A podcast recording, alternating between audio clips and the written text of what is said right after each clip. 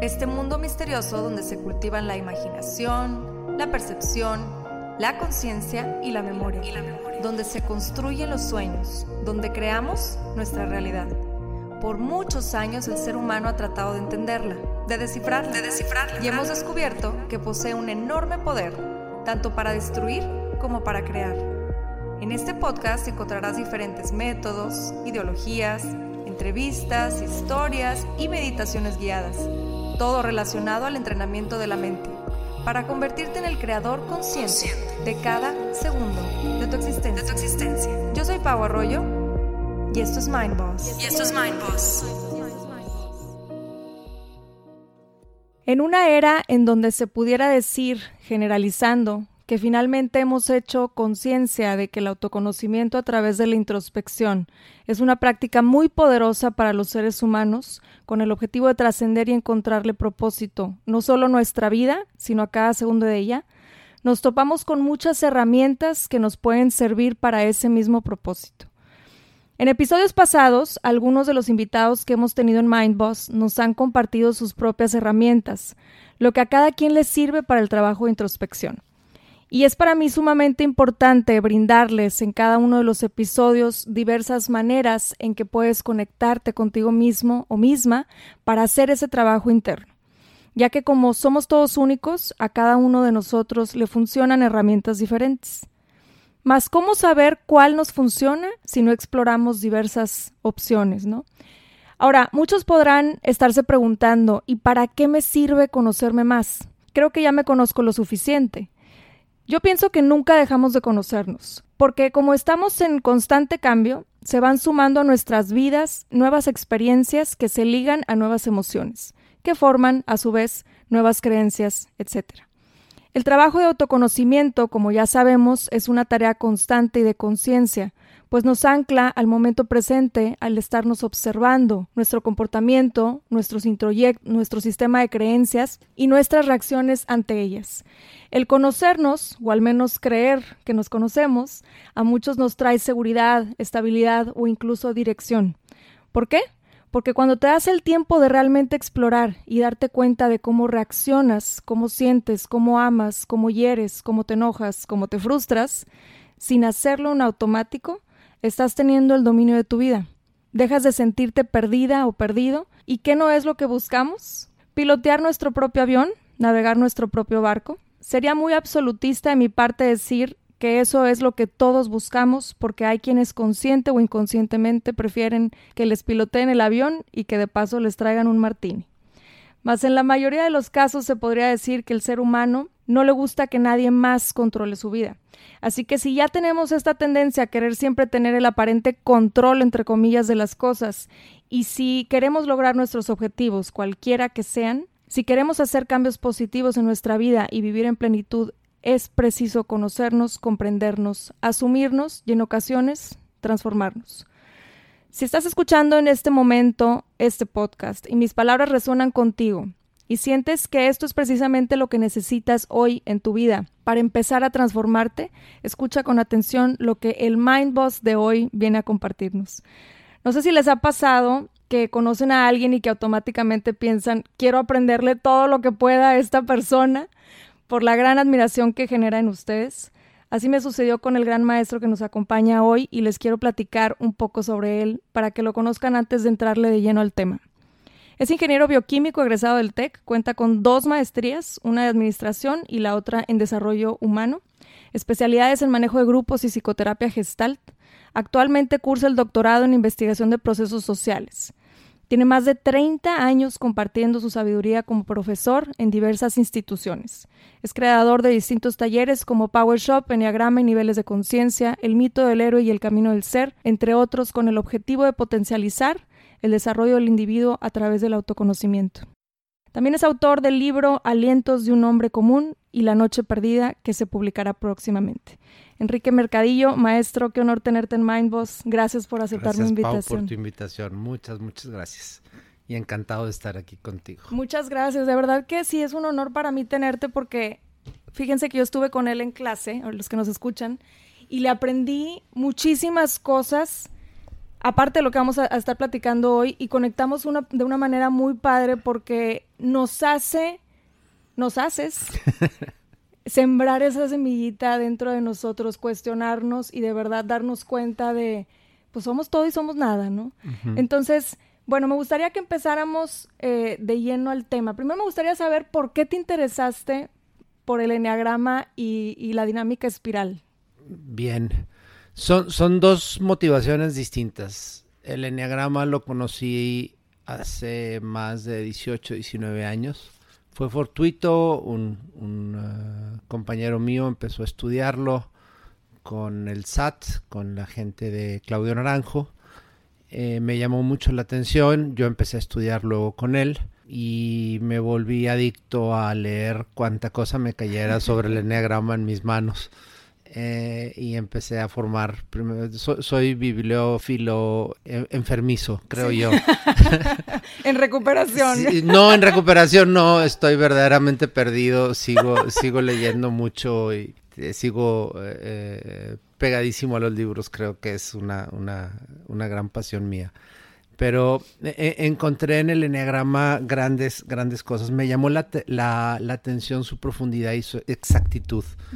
En aquel tiempo yo estaba eh, trabajando con algunas de, de mis, de, la, de, mis clientes de consultoría, que además de trabajar en la psicoterapia, me dedico a la consultoría, y estaba trabajando con todo el aspecto de psicometría. Y descubro que el enneagrama se aleja mucho de la psicometría. Mucha gente lo quiere meter en la psicometría y para mí es algo totalmente distinto. Lo que propone es un, un proceso que te pone de frente o que nos pone de frente la necesidad de descubrirnos, la necesidad de revelarnos ante nosotros mismos y darnos cuenta que eso que creemos que somos, eso que hemos construido alrededor de nosotros no es más que una, un sistema defensivo verdaderamente complejo, lleno de trabucos, baches y travesuras que nos hemos eh, autoimpuesto y que le hemos autoimpuesto a las demás personas para no revelar nuestra verdadero, nuestro verdadero self, nuestra verdadera, identidad. Y cuando empezaste a aprender más del enneagrama y que te metiste de lleno y dijiste, sabes que me, me, gusta y ya me siento hasta adicto a estar leyendo sobre esto, ¿de qué manera transformó tu vida? El haber conocido el, enneagrama? Ha, sido un camino, no, no ha sido una... Hay, muchas personas que esperan que ocurra algo fenomenal en, su vida. Yo, creo más en, los milagros este, diluidos que van ocurriendo a través de, un proceso de transformación continua. Y creo que el enneagrama fue una herramienta de este tipo. Eh, debo decirte que los primeros años, primeros dos o tres años, eh, yo rehuía mi máscara. Yo, yo, yo cuando hablo de enneagrama, eh, no hablo de enneagrama de la personalidad, sino eh, enneagrama de las fijaciones. Porque cuando digo personalidad o cuando decimos personalidad tendemos a identificarnos más, cuando en realidad es una fijación lo que estamos viendo, lo que estamos poniendo enfrente de nosotros es una una ah, forma fija de, de definirnos y de definir cómo tenemos que ver a la vida, lo cual pues eh, resulta limitante ya de entrada, ¿no? Sí, sí, sí. Entonces, los primeros años eh, rehuí a mi propia fijación, viéndome en otra fijación, que era el miedo, y no quería aceptar mi, mi, mi propia fijación. Ahí me di cuenta de muchas cosas. Una voy a compartir dos nada más. La, principal es que aun y cuando intentaba hacer algo eh, en cuanto a un proceso de cambio y de, transformación, eh, no me funcionaba nada porque las herramientas que me proponía el trabajar desde esa fijación no eran las mías. Era como estar usando un desarmador cuando necesitaba unas pinzas. Sí, sí, sí. Literalmente. Y entonces fue hasta que acepté mi, mi verdadera fijación, que es el, el, en el número, es el número 4, y su nombre es, es, espantoso, pero el nombre original, más antiguo que, que tiene, el de envidia, eh, fue que empecé realmente a, ver una transformación personal, porque el lado, primero el, el, lo que plantea el enagrama es descubrir cuál es la herida y cuál es el, proceso de cambio para poder liberarnos de las respuestas instintivas que tenemos y alcanzar las virtudes. La virtud de la, del número 4, del, del eneatipo 4, es la, ecuanimidad. Y yo recuerdo en aquel tiempo decirle a mi maestro, eh, primero muerto que vivir en el medio, que es la ecuanimidad, ¿no? O sea, prefería estar en las pasiones desgarradoras, ya fuera de, alegría o de tristeza o lo que fuera, que estar en un estado más ecuánime. ¿Y por qué? Porque precisamente el, el, el eneatipo 4, la, la, máscara del eneatipo 4 busca tanto, tanta necesidad de, de no ser iguales a los demás, que confunde ecuanimidad con, con igualdad, con, con eres del montón. Ok. Sí. Entonces rehuimos a ese estado de, de ser igual que el, que el, resto. ¿Y cómo nos distinguimos? Con la pasión, ¿no? con las pasiones eh, a todo lo que da. ¿no? Entonces eh, era, pues era, una, era un engaño, ¿verdad? Completo. Y sigue siendo un engaño eh, si, si, no, si no estamos conscientes de ellos, ¿no? Entonces, lo que ha pasado conforme he ido aceptando ese, esa realidad de decir, ok, sí es cierto, la virtud que tengo que desarrollar es la ecuanimidad y he aceptado eso en mí, eh, e, es donde ha venido una, una verdadera transformación, ¿sí? He, perdido cosas, algunas las extraño, debo decir, eh, porque son tremendamente adictivas, pero en general eh, creo que mi vida ha tomado un camino mucho más enriquecedor y mucho más completo. A partir de, a partir de eso. Y me ha permitido ir accediendo al resto de las virtudes que propone el, el enneagrama, porque quedarte nada más en el en quitarte la máscara no es suficiente, hay que, hay que entrar en, en, ese proceso, en esa espiral de crecimiento que, que, que te permite alcanzar un self más no me gusta la palabra, iba a decir elevado, más real, más completo, más auténtico. Muchas gracias por compartirnos eso desde tu experiencia. Ahora, me gustaría, yo creo que todos los que nos están escuchando dicen, bueno, ¿y cómo alcanzamos eso? ¿Cómo se logra eso a través del enneagrama? Entonces, a ver si podemos empezar por explicar qué es el enneagrama. Ok, vamos empezando con eso. El enneagrama, primero déjame un poquito hacia atrás es una herramienta antiquísima. Las primeras referencias hacia su conocimiento van al siglo IV o siglo V antes, no, hace a 4.000 o 5.000 años, perdón, antes de, de Cristo. o sea, estamos hablando de los caldeos, estamos hablando del nacimiento de la escritura, estamos hablando de las primeras civilizaciones, literalmente tres, cuatro mil años atrás. Ahí es donde eh, radican eh, muchos de los historiadores del Enneagrama el, origen de, este conocimiento. De ahí se ha venido desenvolviendo, de ahí se ha venido eh, desarrollando muchísimo hacia muchos aspectos adicionales. Lo que hoy conocemos del Enneagrama lo podemos ver en dos grandes vertientes. Una es la vertiente del Enneagrama como proceso, del Enneagrama como filosofía y explicación del cosmos, ¿sí? que casi nadie estudia y que casi nadie eh, se, se, mete a, a, profundizar en esto. Y lo más conocido que es el Enneagrama de la personalidad, que es lo que yo te digo, yo le llamo el, el Enneagrama de las fijaciones. El enegrama de las fijaciones tendrá unos 70 años de conocerse y de, manejarse, es algo relativamente nuevo. el, otro modelo es antiquísimo. ¿sí? El modelo del enegrama como una forma de conocimiento primordial y de explicación del cosmos eh, es eh, traído a Occidente, llega a Occidente a través de eh, Gregory Gurdjieff, junto con sus discípulos en Europa, riega las enseñanzas de, este conocimiento y que posteriormente se empieza a embeber en, primero en Estados Unidos y luego en, América Latina. Uspensky fue su principal eh, discípulo y funda la Escuela del Cuarto, Camino. Eh, todos estos son conocimientos relacionados con, con el Enneagrama, pero el Cuarto Camino no es el único camino digo, no es el único poseedor de esta verdad del enneagrama como proceso. Y por otro lado, el enneagrama como personalidad o como, como fijaciones eh, nace más de la escuela de Oscar Ichazo.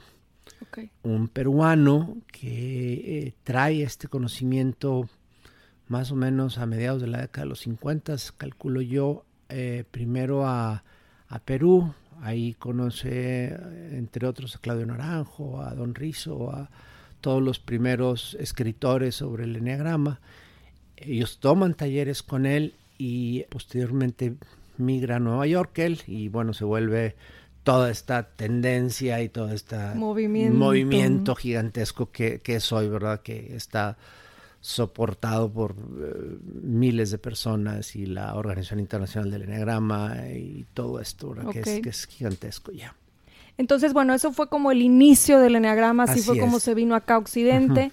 ¿Y en sí qué es? ¿Es un modelo? ¿Es, es un...? Es un modelo que cuando, cuando lo ves desde la perspectiva de la personalidad, que creo que sería más conveniente hablar de ese porque creo que es el que más eh, conocemos, establece varios puntos. Nos dice, por un lado, que todos nosotros, a través de nuestro proceso de formación, vamos a vivir alguna herida básica. Esa herida básica nos va a llevar a, conceptualizar, conceptualizarnos y conceptualizar al mundo de una manera mm. más o menos fija. Ahí viene la fijación. ¿sí? Y eso nos va a venir a desarrollar una manera de estar en el mundo. ¿sí? Entonces, la herida básica, la fijación y la forma de estar en el mundo son el eneatipo.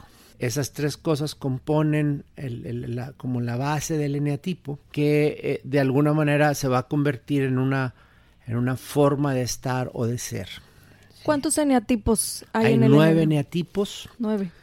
Cada eneatipo además puede tener tres expresiones distintas, tres subtipos, dependiendo de en la persona qué instinto esté activo, esté presente. Está el instinto sexual, el instinto de, de social y el instinto de conservación. El instinto sexual nos eh, impulsa hacia la actividad, hacia la trascendencia, hacia el hacer. Hacer. Sí, no, no tiene que ver con genitalidad, no tiene que ver con esto, sino tiene que ver con trascendencia, con, con transformación, con acción. Con, acción. El instinto de social nos, eh, nos impulsa principalmente hacia el pertenecer, hacia formar parte de un grupo, de una sociedad, de, de algo así. Y el de conservación, obviamente, eh, como su nombre lo dice, nos, el, impulso básico es la sobrevivencia. Entonces, dependiendo de qué subtipo esté activo, la manifestación del eneatipo es la manifestación de esa máscara, de esa fijación. Tiene, tiene diferentes acepciones, tiene diferentes formas. Y para lograr definir cuál eres o cuál te inclinas más. Hay muchas herramientas, eh, existen tests, test en internet, test de seis preguntas, test de 127 preguntas. Existen otros más complejos y elaborados. O sea, lo han ido modificando ahí. Ha, habido, casi cada autor saca su propio modelo, sí, de, o su propia eh, herramienta de, determinación o de diagnóstico del eneatipo. Eh, para mí son todos buenos, pero todos son única y exclusivamente acercamientos hacia la verdad. Lo que necesitamos es una profunda introspección y un profundo cuestionamiento personal. Cualquier pregunta la, podemos responder eh, autoengañándonos, ¿no?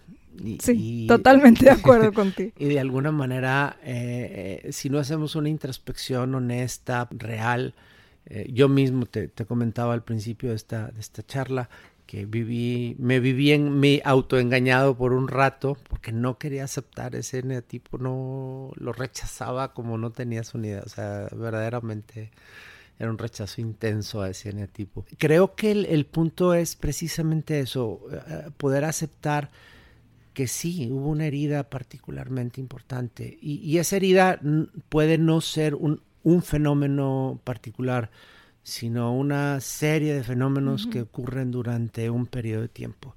Y esto es muy importante porque el eneatipo, la máscara, la fijación, la construimos durante nuestros primeros años de vida. la infancia. Sí, la infancia. Por, ende no cambia. Sí, lo que, lo que hacemos es trascenderla, no cambiarla. Sí, o sea, lo que hacemos es superarla. Es súper importante. No es decir, ah, ya no soy eneatipo 4, ahora soy eneatipo 5. No, espérate, sigue siendo eneatipo 4.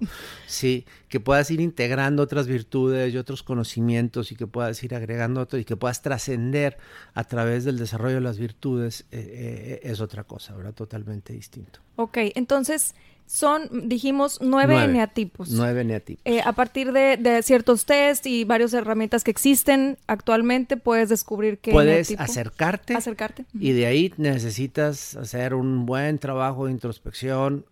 Lo que yo siempre recomiendo es acércate a un maestro, a una persona eh, que esté preparada, que tenga una clara conocimiento del enneagrama y que además tenga un claro comportamiento ético sobre el uso del enneagrama y que esto te permita realmente eh, eh, profundizar para poder comprender y conocer. Desgraciadamente hoy hay cursos de enneagrama a diestra y siniestra, eh, algunos muy buenos, al- otros eh, carecen de fundamentos, hay libros que te dicen, sí, qué padre que eres este eneatipo, gózalo y disfrútalo. Goza y disfruta una máscara y un autoengaño no me parece que sea una, una buena recomendación. Sí, o sea, es, es un trabajo de mucha introspección, como lo has venido mencionando, y, y- y siento yo que también no es nada más, ah, ok, ya descubrí qué eneatipo soy, como el horóscopo, ¿no? Ya descubrí cuál soy y este, y ya, ese me define. No, no, no, a ver, ¿no? ¿qué de eso? Esa es una fijación. Exacto. O sea, estoy, estoy atorado ahí. O sea, literalmente sería como decir, ah, ya descubrí en qué bache estoy, qué padre que me voy a quedar aquí. No.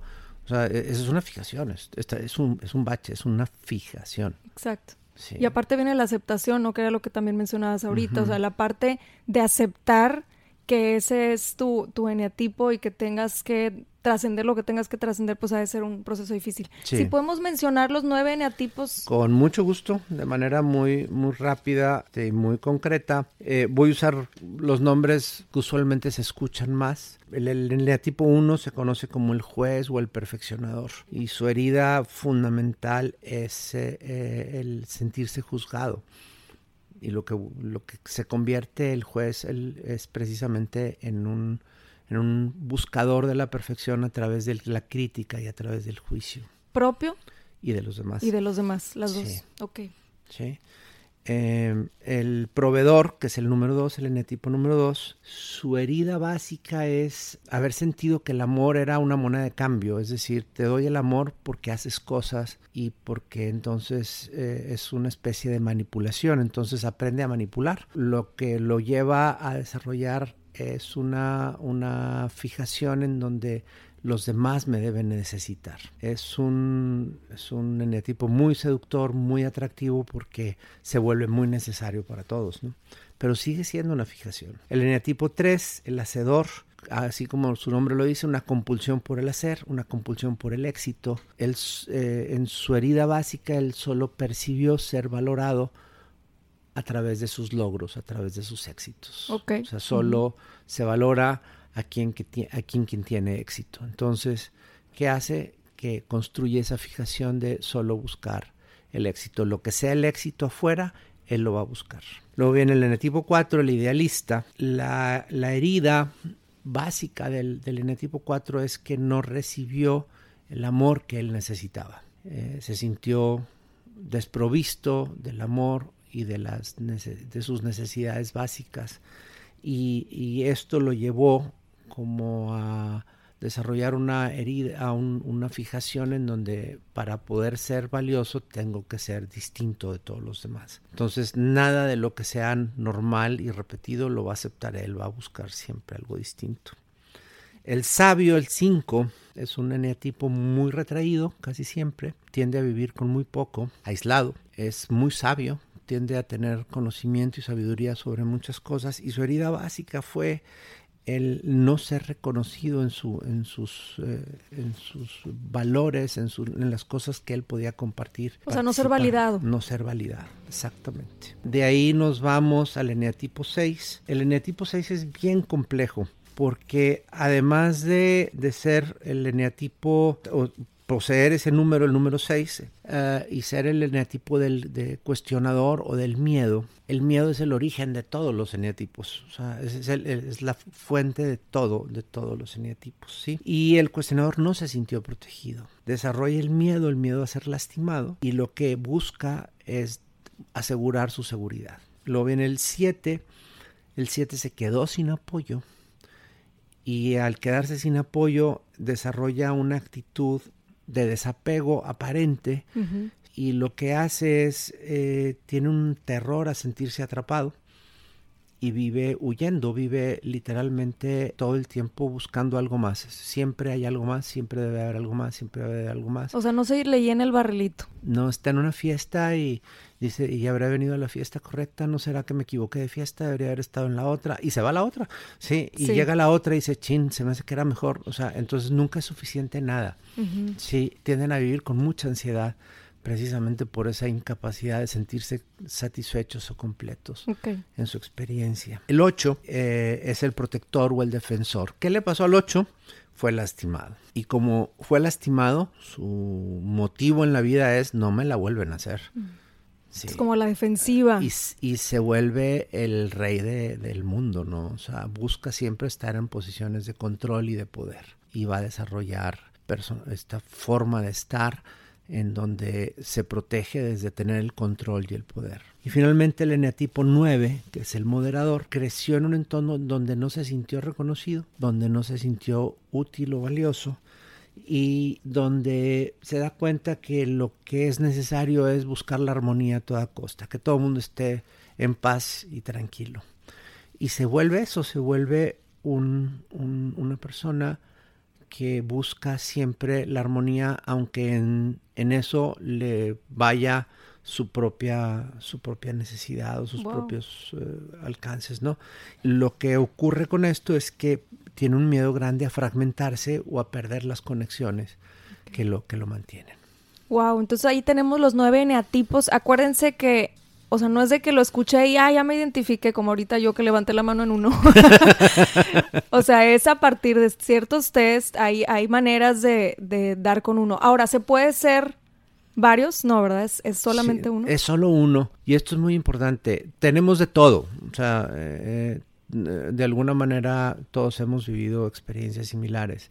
La cuestión es dónde estamos fijados, no, no si hemos vivido o no experiencias similares, sino cuál es, qué, qué, es aquella experiencia que de alguna manera se ha vuelto una fijación en nosotros y una, una limitación en nosotros. Y eso es lo que hay que descubrir, el que eh, usamos en situaciones de estrés, el que vemos cuando no tenemos otro recurso, el, al que acudimos para sentirnos seguros y entre comillas, protegidos. Sí, ese es, el, ese es este, nuestro, nuestra fijación, nuestro eneatipo. y ahí es donde hay que trabajar fuertemente. Qué interesante, porque esto nos da como una ventana a lo que tenemos que trabajar en, en nuestro presente, ¿no? Y es hacer conciencia. Yo en lo particular manejo un proceso de entrevista, más que un test, manejo un proceso de entrevista que ayuda a aclarar el, el, el netipo. Qué padre. Bueno, y ahora también tenemos este, este otro modelo, ¿no? La dinámica espiral. La dinámica espiral. Qué interesante también, me encanta. De hecho, ese, ese sí lo hicimos en clase con el maestro y, nos va a compartir mucho o poco de, de, eso. Creo que muy poco porque es, es, demasiado amplio. El modelo de dinámica espiral lo conocí mucho después, lo conocí hace más o menos unos 8 o 9 años. Eh, lo conocí de manera indirecta, supe que Nelson Mandela lo había utilizado cuando él llega al poder en Sudáfrica como una herramienta estratégica para evitar Sudáfrica se hundiera en una, revolución sangrienta. Y lo logró. Eh, y fue una herramienta muy, muy poderosa porque logró encontrar cuáles eran los diferentes estadios de conciencia y de, de los diferentes eh, grupos étnicos que había. Había más de 60, hay más de 60 etnias eh, en, Sudáfrica. Eh, no, no, era nada más la cuestión de la raza blanca contra la raza negra, sino la raza eh, negra tenía 60 etnias distintas con diferentes culturas, diferentes formas de ver el mundo, diferentes formas de entender el mundo, y utilizaron esta herramienta para poder comprender y contemplar, poder generar una visión común a Sudáfrica, para todos. ¿no? Eh, de ahí dije, ah, caray, esto está interesante y empecé a estudiarla, empecé a meterme. ¿Que también es antiquísima o es así, es un poco más? No, eh, bueno, ya es antiquísima porque es de los 50 del año pasado. Claire Graves fue su, su desarrollador. Graves era un psicólogo de un community college en, en, Estados Unidos, en Nueva York. A través de los trabajos de sus alumnos y de las preguntas que él hacía en, en clase, se da cuenta que hay como patrones de, de, respuesta, empieza a investigar esto, sí, y se da cuenta que hay diferentes, él le llamó en su momento niveles eh, yo prefiero hablar de estadios. Estadios. Eh, porque los niveles luego pensamos que hay mejores niveles que otros. No, hay niveles, hay niveles. No, no, hay niveles, hay estadios de conciencia. Y él encontró cuatro, infirió otros tres. Sí, y finalmente ahorita hay ocho niveles o estadios de conciencia que, que, se reconocen. Lo que busca eh, explicar el modelo de, de Graves es cómo es que la conciencia del ser humano va desarrollándose y evolucionando. Una vez que se entiende el modelo es tremendamente clara la forma en que esta conciencia va, va, desarrollándose en nosotros, ¿no? Entonces son ocho. Eh, ocho. Y ahorita ya se, se separan por colores, tengo entendido, ¿verdad? Antes era por letras. Eh, lo que pasa es que originalmente en, en las primeras publicaciones de Graves, él utiliza las letras de la A a la I, hace, utiliza para referenciar a las condiciones de vida, que es uno de los aspectos que, que eh, eh, determinan el estadio de conciencia, y de la N a la B para definir las capacidades que tenemos para afrontar esos estadios de conciencia. Ah, él utiliza este modelo. Más adelante, dos discípulos de él, Beck y Cowan, cambian esta nomenclatura a una nomenclatura de colores, que es la más conocida y que es la que más se ha hecho uh, famosa. De hecho, el nombre original, el ciclo espiral de doble hélice de los ciclos de conciencia, de desarrollo de la conciencia del ser humano eh, de adulto, quedó muy atrás, sí, y hoy lo conocemos como dinámica, espiral. ¿Podemos mencionar ahí cuáles son los ocho? Sí, me gustaría comentar antes de, mencionar estos ocho niveles, eh, cómo va ocurriendo esta, esta evolución. O sea, los seres humanos, una vez que nuestra inteligencia y nuestras eh, condiciones eh, de, vida y de, desarrollo personal nos permiten activar la conciencia, nos encontramos con una serie de problemas. Esos problemas los vamos resolviendo conforme tenemos habilidades para resolverlos. Pero toda vez que resolvemos esos problemas, ¿qué sucede? Creamos nuevos. De hecho, aquí, aquí te voy a interrumpir rapidísimo. Hay un libro que se llama el sutil arte de que te importe un carajo, así se llama, de Mark Manson. Y ahí hay algo que se me quedó mucho del libro, de entre muchas cosas, que dice, lo que pasa es que para nosotros poder experimentar las emociones que denominamos como positivas, es necesario pasar por los problemas. Entonces, ¿qué hace el ser humano que crea más y más y más? Porque es como de esta manera de seguir adelante y seguir pues evolucionando, ¿no? Entonces, siento que, que, va uno tras otro porque es precisamente nuestra entrada hacia o nuestra invitación al cambio constante. Sí, creo que, creo que, mira, en, en, palabras de otro autor, Peter Senge, él dice, los grandes problemas, los grandes soluciones de hoy son los grandes problemas del mañana. Muy buena eh, frase. sí, y, hoy en el siglo, finales del siglo XVIII, uh, principios del siglo XIX, encontramos máquinas de combustión interna y encontramos los automóviles, encontramos la movilidad y encontramos al petróleo y encontramos la gasolina y nos resolvió una gran cantidad de problemas en ese momento, ¿verdad? Sí. Y hoy es nuestro gran problema. sí, sí, sí, o sea. Y estamos buscando cómo solucionarlo como humanidad, ¿no?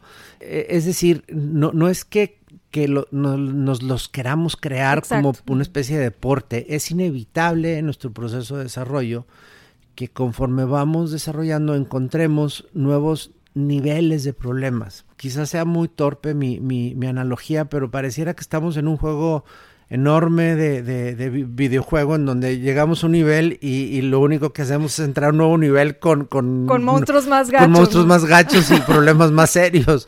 Sí, y tenemos que desarrollar nuevas habilidades y nuevas capacidades para enfrentarlos, ¿no? Como humanidad pareciera que estamos eh, de esa forma pero en realidad es una, un resultado de nuestro desarrollo. Y a mí me gusta mucho verlo desde esa perspectiva, decir, bueno, es, es, que es inevitable que cuando alcanzamos un cierto nivel de desarrollo, creemos nuevas situaciones de, y nuevas problemáticas que nos lleven necesariamente a desarrollar nuevas habilidades para poder enfrentar esos nuevos problemas, para poder resolverlos de alguna manera. Y pasar al siguiente pasar al siguiente, sí. En este proceso hay algo para mí fundamental. Eh, los primeros seis niveles del modelo están impulsados por la carencia, están impulsados por el miedo, por la sobrevivencia. Los primeros seis. Los primeros seis. A partir del séptimo, del amarillo, el impulso ya no es la sobrevivencia, porque ya se resuelve. Mm. El impulso es el conocimiento y la sabiduría. Y ahí conocemos muy poco porque a menos del 0.001% de la población del mundo está ahorita en amarillo, entonces eh, es todavía muy lejano. Probablemente a ti, a mí ya sé que no me va a alcanzar a ver eso, pero probablemente a ti te alcance a ver más amarillos que, sí. y más eh, eh, culturas que alcancen ese, ese nivel de comprensión y de entendimiento. Sí, ahora sí, dicho esto, me refiero a cada, cada nivel. Voy a tratar de ser muy eh, breve y a la vez muy explícito. El primer nivel que, del ciclo espiral de doble hélice que se activa es el, nivel de supervivencia. Es AN o beige. Eh, el color beige. El color beige. Eh, ¿Cuál es la cualidad de este, de este estadio? Es precisamente lo único que nos importa es la sobrevivencia ya no hay ni culturas, ni civilizaciones, ni prácticamente organizaciones humanas que estén en este nivel. Sí, podemos encontrarnos personas que por algún tipo de situación particular, no sea un daño cerebral o alguna enfermedad, como el Alzheimer, como el Alzheimer o demencia senil, puedan entrar en un estadio de este tipo, una regresión a este tipo, probablemente, sí, o personas que, que viven en, en, la indigencia absoluta, probablemente estén en ese, en ese estadio, ¿verdad? Pero, pero es prácticamente ya no hay eh, culturas eh, o, grupos humanos que estén en este nivel. El siguiente nivel, eh, que una vez que se resuelve ese estadio de sobrevivencia y que podemos este, asegurar nuestra sobrevivencia, nos empezamos a organizar y las, la, primer, la primera forma de organización es la BO o mágico animista, que es el color púrpura. ¿Y cuál es la cualidad de esta organización? Las primeras explicaciones que tenemos de acceso al entendimiento es todo es mágico, todo tiene vida, este, hay seres poderosísimos o dioses poderosísimos que hay que tener en calma y hay que aprender a, a organizarnos con ellos. Hay culturas arcaicas probablemente que todavía viven en esto y muchos, muchas culturas actuales o contemporáneas tienen muchas reminiscencias de estos modelos de, de pensamiento en donde si hago tal cosa, me comporto de tal manera, seguramente eh, voy a lograr el beneplácito de un ser trascendente y me va a proteger o cosas por el estilo. Ese es pensamiento púrpura y, lo tenemos eh, muy, muy embebido. Cuando resolvemos esa situación, de poder convivir y de poder asegurarnos desde esta perspectiva, eh, empezamos a decir, oye, ¿no habrá algo más? Y unos cuantos em, empiezan a salir a buscar qué más hay, ¿no? Eh, a conquistar, a, encontrar un mundo más amplio. Y entonces llegan los dioses de poder y llegan el color rojo, sí, o el CP, que su cualidad es básicamente, son personas que viven en, o, son modelos o culturas que viven en aquí en la ahora, lo único que importa es librarle el día de hoy, pero conquistando y alcanzando y obteniendo lo que yo quiero a la décima potencia. Aquí te quería, te quería eh, decir, tengo entendido que cada uno de los niveles este, privilegia la expresión del sí mismo o del o de lo contrario, ¿no? Que sacrifica las necesidades de la comunidad. Muy, buena, muy buena reflexión. Eh, eh, y de hecho son alternados. El beige es individualista, el púrpura es tribal, el, el, ah, ah, rojo. es individualista de nuevo. ¿sí? Y así se van alternando. Y así se van alternando. Uno es la catapulta para que nazca el otro. Y con tribal nos referimos a que se sacrifica por los eh, demás. sí. O sea, lo que importa es la sobrevivencia del grupo, no la sobrevivencia del individuo. En el rojo lo que importa es mi sobrevivencia y si el grupo sobrevive me viene valiendo tres cacahuates. Eh, este, una vez que se da cuenta de que no es suficiente ir y crecer y conquistar y, satisfacer sus propias necesidades nada más, e, empieza a haber una formación de estructuras jerárquicas y eh, llega al nivel azul o el estadio azul, que es el, el DQ, y es el primero que empieza a pensar en el futuro y que empieza a estructurar un modelo de organización jerárquico que tiene como fin alcanzar algo más que lo que está en el presente y que hay un propósito. Entonces, para este nivel ya hay un propósito de logro, ya hay algo más allá de mí mismo. Eh, es también otra vez eh, grupal y en este sentido eh, ese propósito puede estar dado por una idea religiosa o un pensamiento económico o cosas por el estilo, pero siempre se caracteriza porque hay un propósito fuera. Y de ahí, eh, una vez resuelto esto, también viene el nivel siguiente, que es el ER o naranja. Y el naranja eh, es de los más recientes, tiene apenas unos 500 o 600, años de haber eh, llegado o de haberse activado, más que llegado, de haberse activado en nosotros. Y sus cualidades son precisamente el racionalismo, el pensamiento científico. Y creo que nos hemos quedado ahí un buen tiempo, ¿no? De hecho, eh, buena parte de, los modelos actuales económicos y todo esto están basados aquí. Sí, eh, la mayoría de la población está entre del mundo está entre azul y naranja. Okay. O sea, se puede estar entre uno y otro en transición. De eh, casi siempre es muy raro que encontremos que nos encontremos en un estadio puro. Casi siempre estamos en algún momento de transición. Ahora, hay algo muy importante. Hay gente que dice, ¿cómo le hago para crecer o para desarrollarme? No es como le hago, es dónde estoy y qué tan adaptado estoy al entorno. Si las condiciones de vida no te están requiriendo un cambio, no va a haber un desarrollo, no, no va a haber un, desarrollo de un estadio diferente. Sí, porque estoy muy bien adaptado al estadio que tengo. Ahorita se podría decir que estamos como cultura o acá en Occidente en el naranja.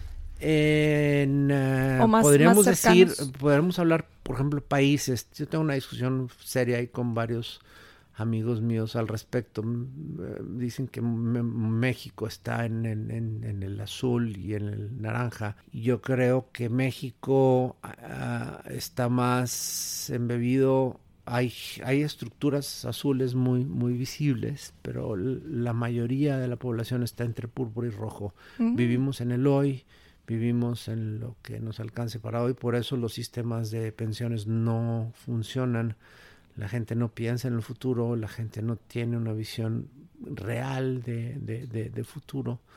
Sí, y eso es eh, precisamente una de las cualidades del pensamiento más rojo púrpura. Sí, tenemos un pensamiento más enfocado en ese tipo de, situaciones. Sí, tengo entendido también que en el naranja, y por eso te lo mencionaba, porque eh, tengo entendido que en el naranja también está la igualdad de derechos, la independencia de raza, cultura y, del sexo. Ya ves ahorita con todo el movimiento que está... La igualdad de derechos, la, aceptación de, de, la equidad y todo eso va a ser una cualidad del, del siguiente nivel del verde. La dignidad humana la, y el respeto a todos los diferentes sistemas de expresión, el ser políticamente correctos, las decisiones por consenso son cualidades del, siguiente nivel del estadio verde. Sí, que es el último de esta serie de seis y es el que abre la puerta para entrar al siguiente, a los siguientes niveles de, desarrollo o los siguientes estadios de desarrollo.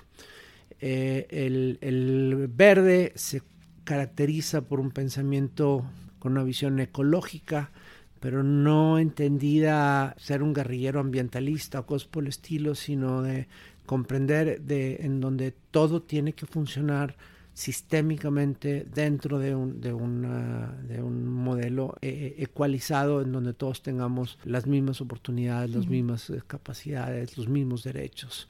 Sí, y eso, eh, digo, estamos muy lejos de tener una, una sociedad así, ¿no? creo que es obvio. Sí. hay, culturas probablemente o hay grupos humanos Sí, que quizá están ahí, pero en general, eh, como grupos humanos, yo creo que no hay ninguno que esté de lleno en, este, en este estadio de conciencia. Y viene el amarillo.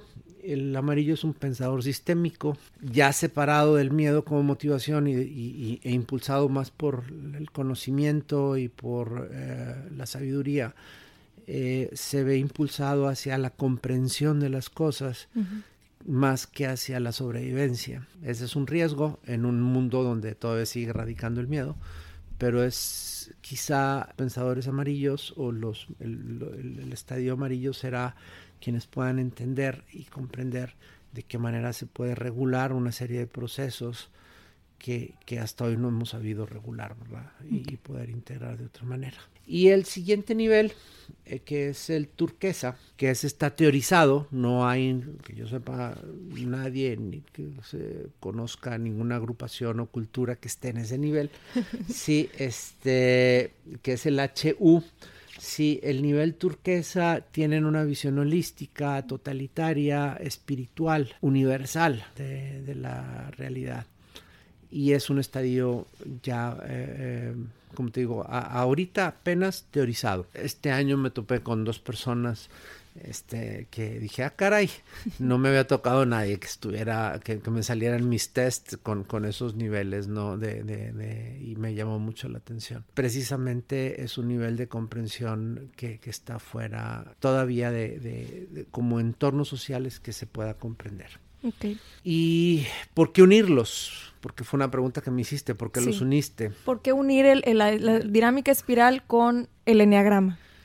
En una de mis eh, reuniones con mis eh, mi maestra Deborah Uten y con mis compañeros de estudio del Enneagrama, les digo, es que el Enneagrama en realidad es una espiral y, y, Débora me dijo, sí, así es. Y Débora, yo empecé a estudiar con ella porque ella precisamente hizo un trabajo de integración de la dinámica espiral y, el Enneagrama. Y para mí, la hipótesis que tengo es que el Enneagrama, el modelo del Enneagrama, se ve como un círculo, pero en realidad es un proceso de desarrollo espiral. Y creo que el desarrollo de las cualidades y las virtudes que plantea el enegrama llevan inevitablemente a cambios de conciencia. Entonces, al unir los dos modelos, lo que estamos haciendo en realidad es estableciendo un camino de desarrollo de la conciencia que nos da un mapa, nos da un mapa de cómo y de, y de qué manera podemos ir eh, despertando nuestro, nuestro propio nivel de conciencia, utilizando recursos muy objetivos y muy claros que nos permitan de alguna manera allegarnos conocimiento eh, de una manera más efectiva y, clara, y clara y en, un tiempo razonable. Hoy vivimos con prisa en todos lados. Entonces, ese es mi planteamiento y por qué los, los, los utilizo y los trabajo juntos es por eso precisamente. ¿no? Ahora también estos dos modelos, como muchas otras herramientas, nos sirven, y tú me corregirás, para, por ejemplo, en, en situaciones laborales? yo los utilizo muchísimo en la, en la cuestión de consultoría porque, eh, por ejemplo, el manejo de conflicto humano, el, el, el y el, los estadios de conciencia, una vez que, que, vemos cómo está y que tenemos un mapeo de, de los grupos, es tremendamente sencillo intervenir y saber cuáles son las cosas que necesitamos hacer para que los conflictos eh, se desatoren y se, y se conviertan en acciones productivas. Estos en, en, organizaciones, en, en, trabajo. En familias no se diga. Claro, me imagino. Tiene una aplicación social muy, muy poderosa no nada más a nivel individual, sino tiene una aplicación social muy, muy poderosa efectivamente. Pues muchísimas gracias, ha sido un, un, episodio muy enriquecedor, yo sé que se van a llevar mucha información valiosísima. Por último, maestro, si quieres compartirnos un último mensaje que quieras darle a todos los que nos escuchan. Pues eh, ojalá que esto haya servido para que se interesen muchísimo por, por estas herramientas y si alguien quiere más información puedo compartir. Claro, por supuesto. Eh, mi teléfono celular es el 811-077-1942 y mi correo eh, enrique.mercadillo.me.com. Eh, espero que, que pueda ah, servirles de algo y encantado de poder este, apoyar. Estoy segura que sí. ¿Y eh, anuncios que tengas próximamente, algún curso o el lanzamiento del libro, todavía ah, falta? Pues mira, el, el, el, de, el de Alientos de un hombre común ya está en Amazon publicado, es un libro de poesía. El de La Noche Perdida estamos buscando todavía editorial. editorial y probablemente el año que viene lo lance también a través de Amazon. Y en cuanto a cursos y talleres, eh, el año que viene abrimos eh, ser, ser, aquí y ahora, abrimos La Sombra, en, Ibero abrimos... Que son diplomados. Son diplomados. Abrimos uno nuevo que se llama Los Cuatro Caminos del Conocimiento eh, y también vamos a abrir un taller en donde exploramos estos modelos arquetípicos. Perfecto. Pues muchísimas gracias de nuevo, maestro. Gracias por acompañarnos. Ha sido todo un honor. Y gracias a ustedes que nos escuchan. Los esperamos en otro episodio de Mind Boss.